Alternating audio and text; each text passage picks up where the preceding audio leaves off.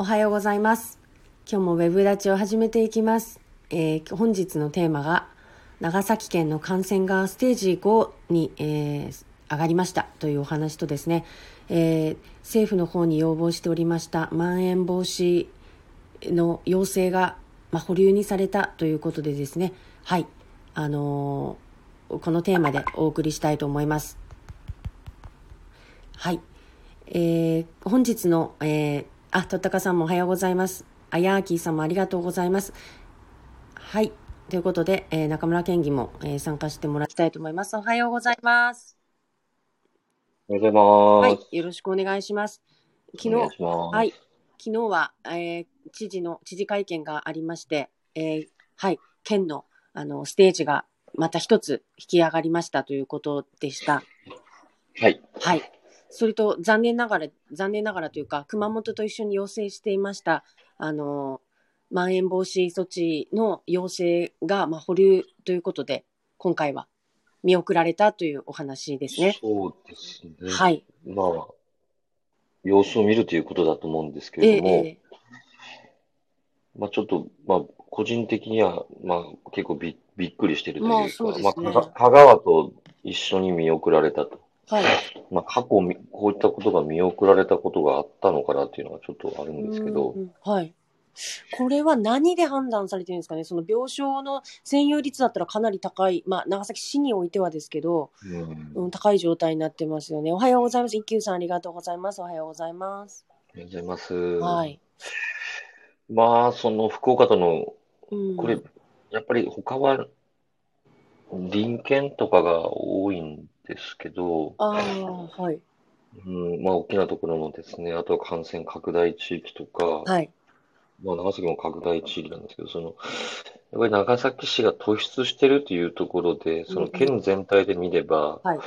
もちろん高いんですけど、全国的にも、はい。ただ、まあ、もっと多分上があるのかなっていうようなところがちょっとありますね。蔓延を防止するっていうことは、今からうん。その広がっていくことを防ぐっていう意味があるんですから、蔓延した状態のところをよよう認定してても意味ないんじゃないかなって思うんですよね。だからう、ん。それこそ長崎のような今の状態、これからもっと広がったら相当やばいよっていうところに対してこそ認定していって、その、なんていうんですかね、その措置は、えっていうかうん、これで何になるんですか？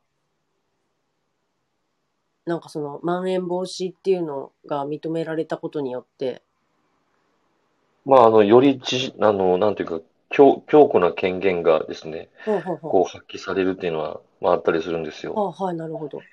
うん、で、まあ、もうすでにただですね、長崎市の場合は、こう、独自の、えっと、緊急事態宣言と、あと非常事態行動かな。あまあ、そういった時にですよ、もうあの、こう、協力金、その、時短要請はかけているので、はいはい。だからその、まあ、そこはもう、なんていうのか、多分そんなに大きな差は、うん。もしかしたら、その、さらに上のね、種類以外とか、何かをこう、さ、する、そこは、そこまで私のところまでも情報来てないですけどうん、はい。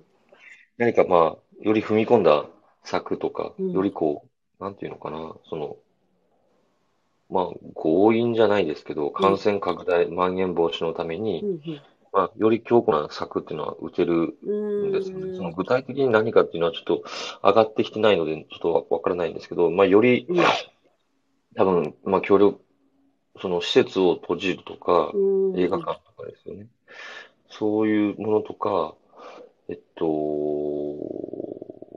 うんまあ、協力金の範囲を広げるとかですね。うんうんで、より多くの、その店舗関係のところに、うんえー休業をかけるとか、その分はその協協力金も出る前提でですね。はい。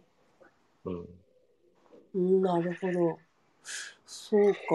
まあちょっともう少しこのまん延防止措置っていうものが具体的にどういうもので、まあどんな法的拘束力をまあ発揮できるもので、まん延が防止できるのかとかっていうところって、まあじょすみません。私まだそこまであの詳しくわからなかったので、ちょっとし知ってみようかなとは思いました。で、確かにその、すでにその県として独自に出している、その緊急事態宣言みたいなものと、まあ、ほぼ被るんであれば、確かにもう独自でやってるんでしょっていうところもあったのかもしれないですもんね。あ、いや、それで却下されるとかっていうのはないと思うん。一応その西村さんが言うには、新規陽性者数の伸び率や病床使用率、療療養者数などの指標が高い水準にあり、重点措置の地域に追加する必要があるっていうことで、5件を追加したということだったので、やっぱりその部分的な感じになってるからですかね、こう県全体としての広がりっていうわけではないところなのかもしれないですね。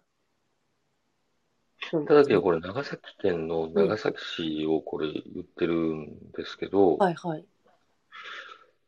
ただその、まあ、県、突出、まん延防止って、うんその、都道府県の中のうん、その重点的なそこの地域において、はい。こうできるもはい。のなんですよ。ええ、ええ。だから、そのな、今回の場合においては、県、長崎県で長崎市っていうのはもうまさにそうだと思うし、ええ、そうですね。ただその県全体での広がりが、まあうん今回ステージ5になってるんですけど、うん他県と比べて、その、緩いとかうん思われた可能性はありますね。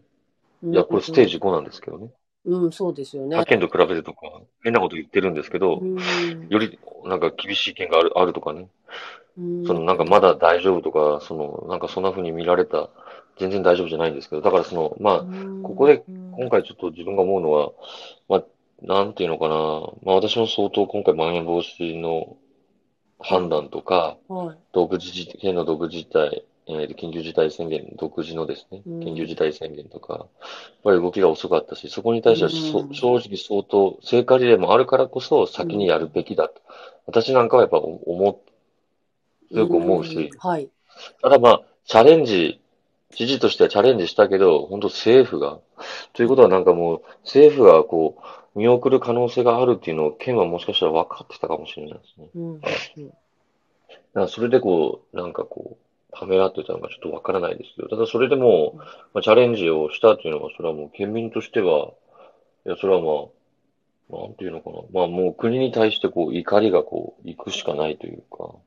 うーん、ねその知うん知事のなんかプレ、出した資料が、知事とか県が出した資料が悪かったとか、そんなことじゃなくてですね、うん、国がちょっと、うん、あ、こういう感じなんだなっていうのが、ちょっとなんか求めたけど、こうね、うんやってくれなかったっていうのが今回露骨に出たんで、まあ政府批判をしてるつもりはないんですけど、うんあ。なんかちょっと、これ、うーん、まあ一方でまたうん他県がね、もっときついのかなっていうのもちょっと同時に感じたところなんですけどね。うーん、そうですね。ちょっと、その、どういう基準で出されていて、やっぱりこう、縛りはきついんでしょうね。その簡単にこう、バンバン出していけるものではないっていうのは。うーん、まあでも結構もう出てるんですけどね。うん、でも長崎もそれなりに出てるし、長崎市に関して言えばもう十分ね。うーん、まあ局地的にやっぱやばさがありますもんね。うん、だってもうね、まあ、これからちょっとそのステージ5をお話しますけど、はい。これのポイントはもう最大確保病床を増やしたってことです。うーん。最大まあもうステージ5に病床うん、えもうこれ以上は今まで増やせない420床だ。いや、これ、これ以上増やせなかったんですけど、特に本土地域。はいはい。それが、まあ、増えたとうん。いうことです。まあ、ずっともう、昨日の時点で90、確かうん99%とか98%とかだったと思うんです。はい。98.6%、昨日の時点で。はい。もうこんなんありえないじゃないですか。えええええええもう2勝埋まったら、え。いや、でもうだからそれで、どうかから大きな船持ってくるしかないですって。うんちょっと話はね、ちょっとあーごめん置いといて。まあ、うん。私は病院船のことですから。はい。はい。ちょはい60床増やしたと。ちょっとこれ、けえっと、本土にどれだけ、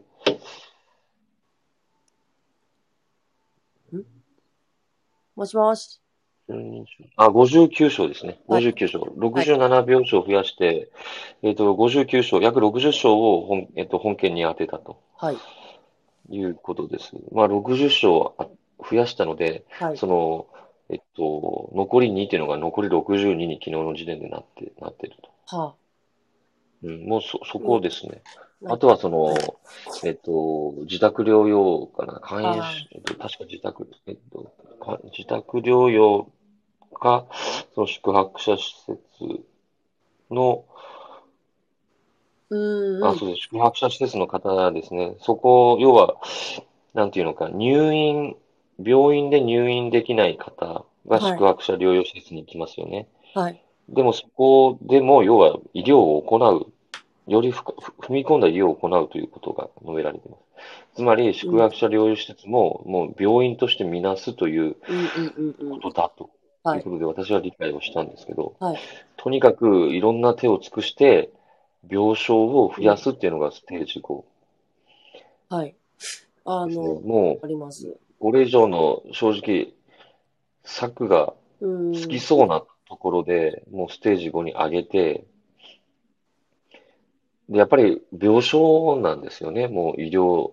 うん。だから、一生懸命感染防止対策を私も今求めて、もうね、お願いせざるを得ないから、はい。あの、お願いしておるんですけど、やっぱりそこは、もう病床がないから、うん。病床がないってこと、まあ、人がいないんですよね。病床はなんか増やせるかなと思うんですけど、病床自体は。まあ、いや、それは、人がいないんですよね人が、人がいないいないってことですよ。病床がない、すえっと、増やせないってことは、つまり人がいないっていうことにもなるし、うん。場所がないっていうのもあるんでしょうし、はい。その、協力、民間の方も含めてなかなか協力を得られないという、いろんな要因から病床が増やせないってなってるんで、はい。うん。で、やっぱり病床が増やせないと、もうそこはね、もう皆さんも十分ご存知の通り、うん。ね、他の緊急医療、救急医療がもうままならないと。うん、で、ね、その入院をしたくてもできない他の疾患の方、うん手術を受けたくても受けられない方がね、そはいの延期、延期させられてるという、うん。まあ、事態が起きてるとはい。いうことが本当深刻であって、はい。まあだからこそ、もう感染を一人でも広げないようにするために、あの、考えてね、行動するということが、もうね、ずっと言ってるし、何回も聞き飽きたよということで、もうだ私もだいぶツイッターに叩かれてます。ちょっとコメント拾っていいですか？はい。はい。にゃごさんからよくわからないんですけど、まん防、まん延防止は、えー今回の見送りで、これ以降検討はされないんですか？長崎市は他の医療圏にも入院患者を送ってるんですよねということなんですけど、一応今後も引き続き、その、一回手挙げたら、じゃあ次回の検討会にも議題には挙げますみたいな感じなんですかね。うん、そこはですね、うんおそらくそうだと思ううんうんうんし、その、いや、例えば長崎市がですよ、はい。感染がぐぐっと下がっていったとか、そう、そういうのがあれば、あそう別かもしれないでしはいょうけど、もう増え続けていってる中では、それは知事としては求めてあ、うん。いく。そこには、ここは、はいこ。れなんかどうもその、早く、はい。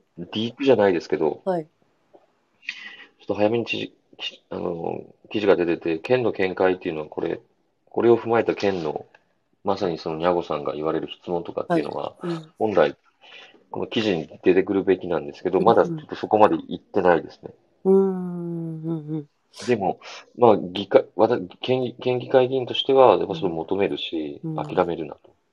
うん。なるほど。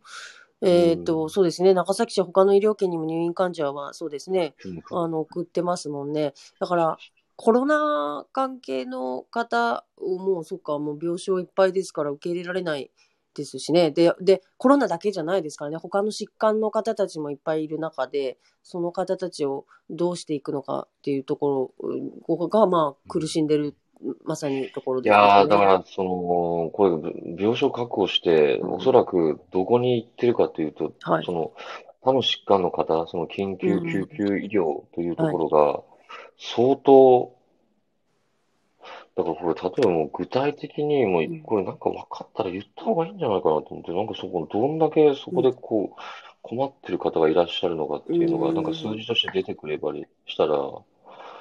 なんか断った件数とか、例えば従来ですよ、そのうんこの時期だったら、救急医療、まあ本来ない方がいいですよ。うん。ない方がいいですけど、大体その、そんなね、月とか年で増えたり減ったりって大きな変化ないと思うんですけども、今はなんかうん。例えばものすごい、その、手術件数がうんうんうん。かなり低いかもしれないし、それはもうコロナのね、うんこのためだと思うし、なんかそういったことがもっとね、見えてくれば、ああ、これはってね、まあ、皆さんも感覚的には分かっていただいてると思うし、はい。泉川先生とこの間門田先生がね、あい。そこまで言っていただいたんで、うんうんうん。もうね、本当身に染みる、もう痛い、痛いほどね、こうね、分かっていただいてるんですけど、うん。いや、だからもう今までこの世界になかったものをと使うしかないと思うんですよ。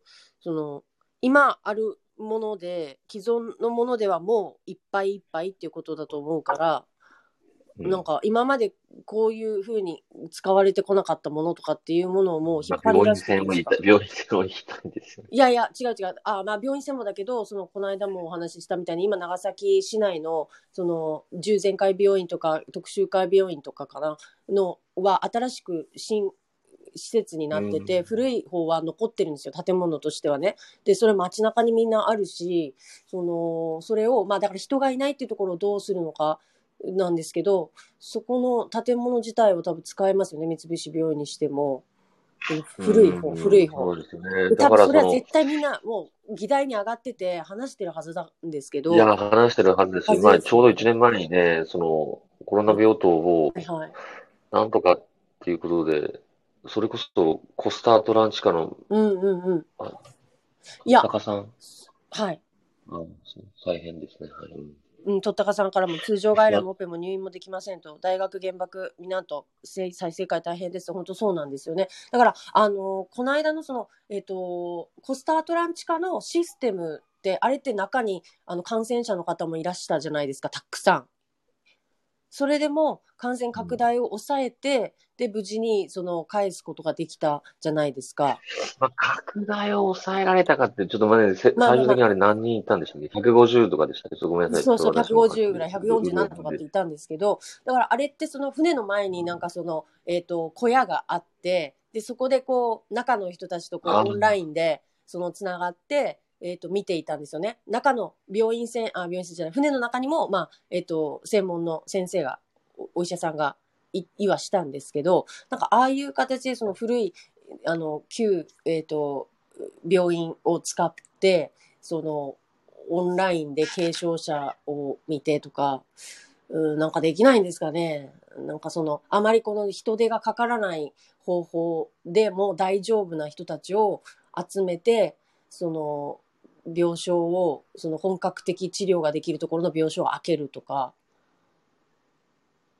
なんかその、今、なんだろう、罹患してる人たちのその程度でも、をもうちょっと細分化すべきなのかもしれない。軽症者、えっ、と、重症者だけじゃちょっとわからない。あ、もうやってるよね。やってますね。そんなことはとっくにね。多分5段階ぐらいに分けて、その、あれに応じた医療が受けられるように、その病院で濃淡つけて、その建物ごとになんかするとか、だからその、されてるんだろうけど。えっと、ステージ、レベルごとには、要は、例えば一番ひどい方は長崎大学行かれたりとか、はいはいその手前の方はみんなのメディカに行くとか、そうそういうことはなさっているんです。はいはい。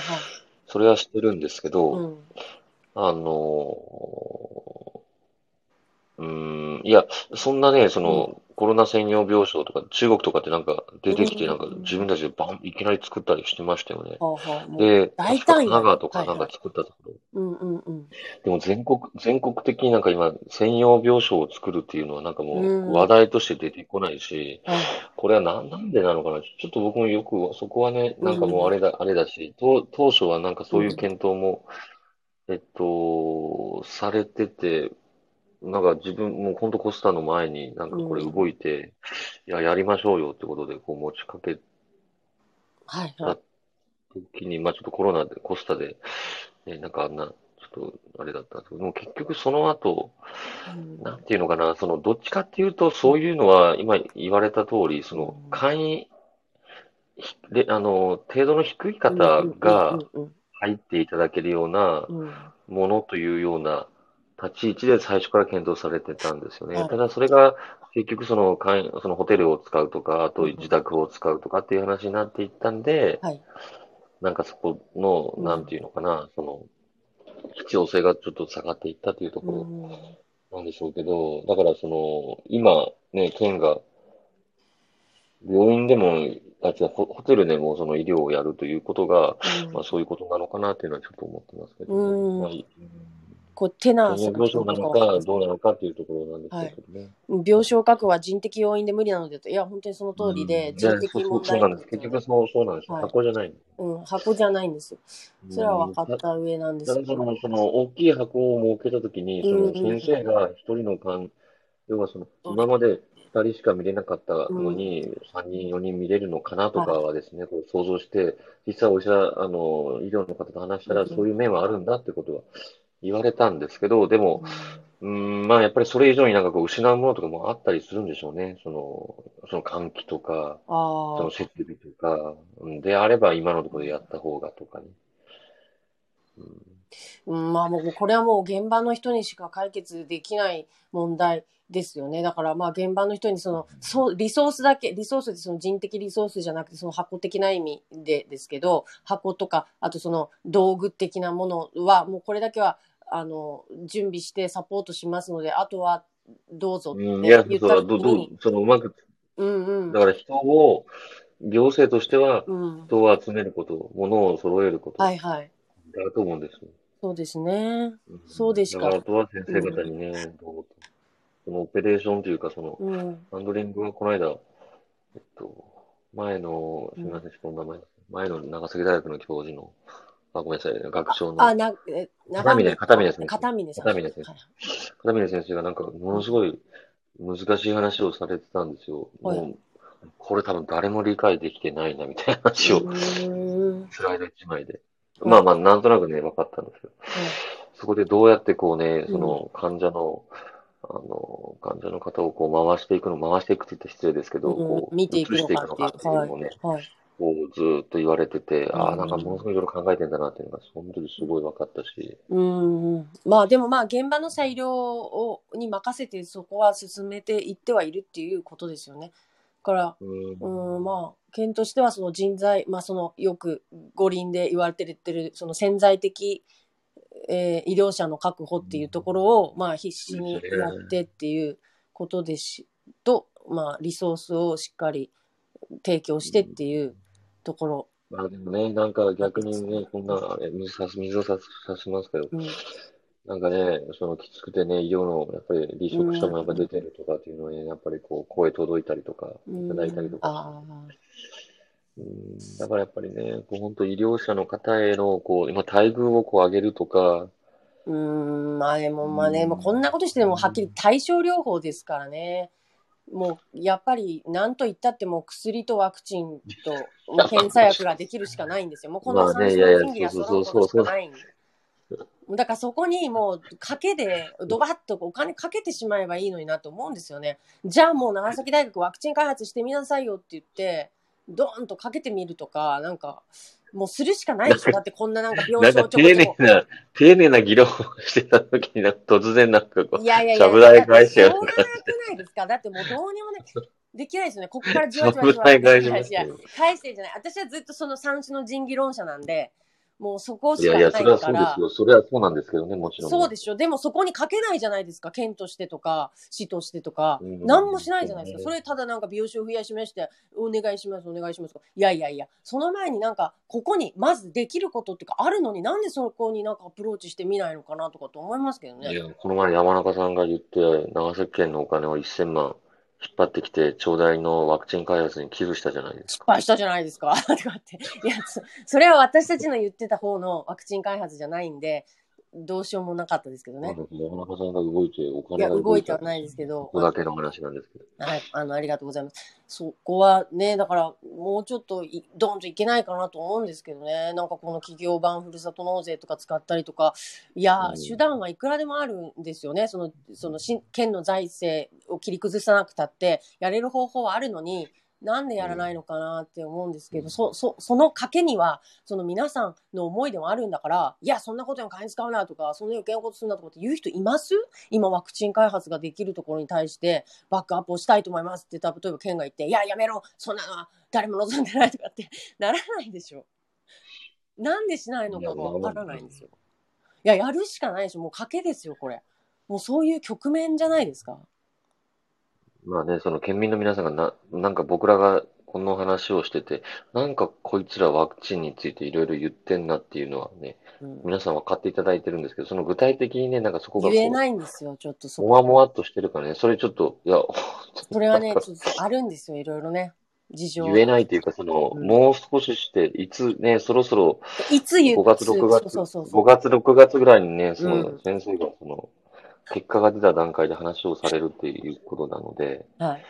それをね、こう、今待ってるんですけどね。はい。あの、うんにゃごさんから山中市落ち着いてって言われてますので、うん、持ちついての方ですね。落ち着いての方ですね。ワクチン開発は国策では笑いって来てるんですけど、いや、そうなんですよ。国策ですよ。で、実際にここでもう行われていることですので、あの、AMED っていう、そのいろんな、えっ、と、政府のき機関が集まって、あの、まあ、基金みたいなものがあって、AMED からお金をもらって、承認されて、えっ、と、ワクチン開発をされている方が、えっ、と、3件ぐらいありますね。町内の中だけで。で、それぞれ、あの、型が違いますので、えっ、と、メッセンジャー RNA、DNA とサブユニットとそれぞれあります。で、一件はもうあれだったのかなと思うので、今ちょっと応援しているところは、今から、えっ、と、動き出しっていうところだと思うので、ちょっとここに期待をしている。動き出しというか、もうね、研うん究、成果が出てて、あとはもそうですね。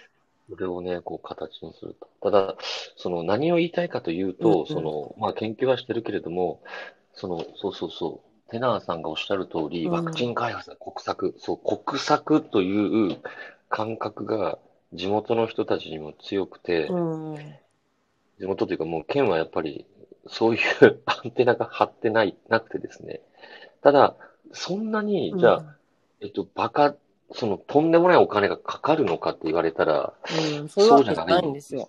え、えそのぐらいの額を今、えっと、お渡しっていうか、その、だ誰かが寄付するとか、支えてあげれば、その、スピードが上がるとかっていうのが本当あったりしてて、うん。で、あの、薬を作ることって、例えば僕なんかはもともと製造業でやってましたけど、はい。大きな広い、うん、えー土地があって、そこに大きなクレーンとかがあって、うん、ものすごい設備投資かかるんですけど、はい。薬って、ね、うんあの、ファイザーの薬だってちっちゃいやつに確か 5, 5人分、6人分ありますよね。ほうほうほうというように、あの、ものすごいこう、小スペースでできちゃう。そう、教室の半分でいいって言われるんですよ。うん。うん。で、それさえ整えれば、実はもう、なが、あれなんでしょう。長崎県民の皆さんには3日でできるんでしたっけ ?1 週間？えーとですね、1グラムで5万人分が製造できるんですって。だから、15グラムで長崎市民全員に行き渡ると。3日培養し、1日生成し、箱詰めして、約1週間うんで一週で、間でねそうそう、できるって言われてるんで、その思ってるようなその大工場が必要なわけではないんですよ。本当に少ない。20なんとかマイクロミリグラムで、えー、といいんですね。そのワクチン自体は。